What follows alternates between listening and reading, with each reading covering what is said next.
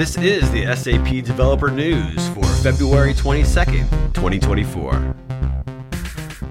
Hi, everyone, and welcome to the SAP Developer News.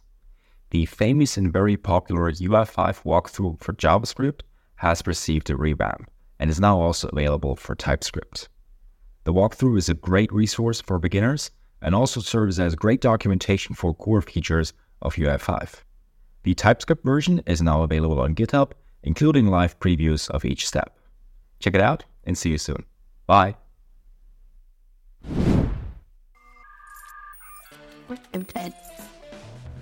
Did you know about Luigi?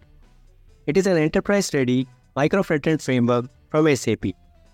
Here you can see the micro frontend framework in action. This Luigi app can host different frontend applications such as a React app, a SAP UI5 app, SAP Fiori Elements application, an Angular app, all within a single Luigi application. All these different frontend applications can be developed, tested, deployed, and maintained independently by many distributed teams. The documentation is available on this GitHub page.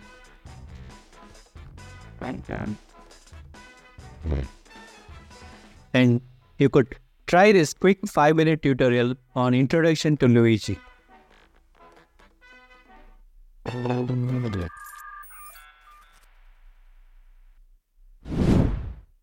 Hello, everybody. We developers are always curious to try our hands on new development tools. Recently, we have heard a lot about SAP Build and SAP Build Code solutions. Although these two solutions sound the same, let me tell you, there is a stark difference between their usages. What is SAP Build? SAP Build is a low-code, no-code solution that helps us accelerate application development, process automation, and design business websites with drag-and-drop simplicity. These tools are designed keeping business experts in focus irrespective of their coding skills. Then, what is SAP Build Code? A generative AI based code development environment with a tool Copilot optimized for Java and JavaScript application development for seamless end to end coding, testing, integration, and application lifecycle management. This tool is to be used by professional software developers. Would you like to know more differences, use case scenarios, fusion development concept using these two solutions? Then kindly refer to the blog post by our product expert Franziska Mikli. We are not done yet. I have one more fascinating news. SAP is offering SAP Build Hackathon in the month of April.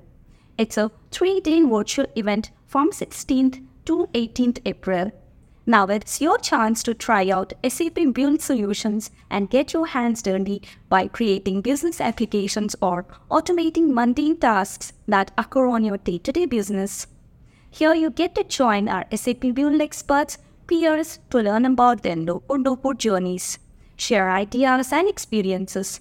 Sounds great, right? For more details, check the blog post by product expert Manuel Nomeslo. Links for the blogs and hackathon registration is provided in the description box below. Until next time, keep building. Thank you. Last weekend, the new 2024 QRC1 version of SAP Analytics Cloud was released, and with that, the initial release of Just Ask. Just Ask is the new natural language query feature powered by AI. With Just Ask, any user can query SAC data models by asking questions in everyday English. It supports acquired data models in SAP Analytics Cloud and SAP DataSphere models. For all details about Just Ask and its configuration steps, please check the blog post by Francois Imberton. But don't forget to explore all Q1 release features with our experts demoing them. Links are in the description. SAP DataSphere Product Management prepared a What's New post for you as well.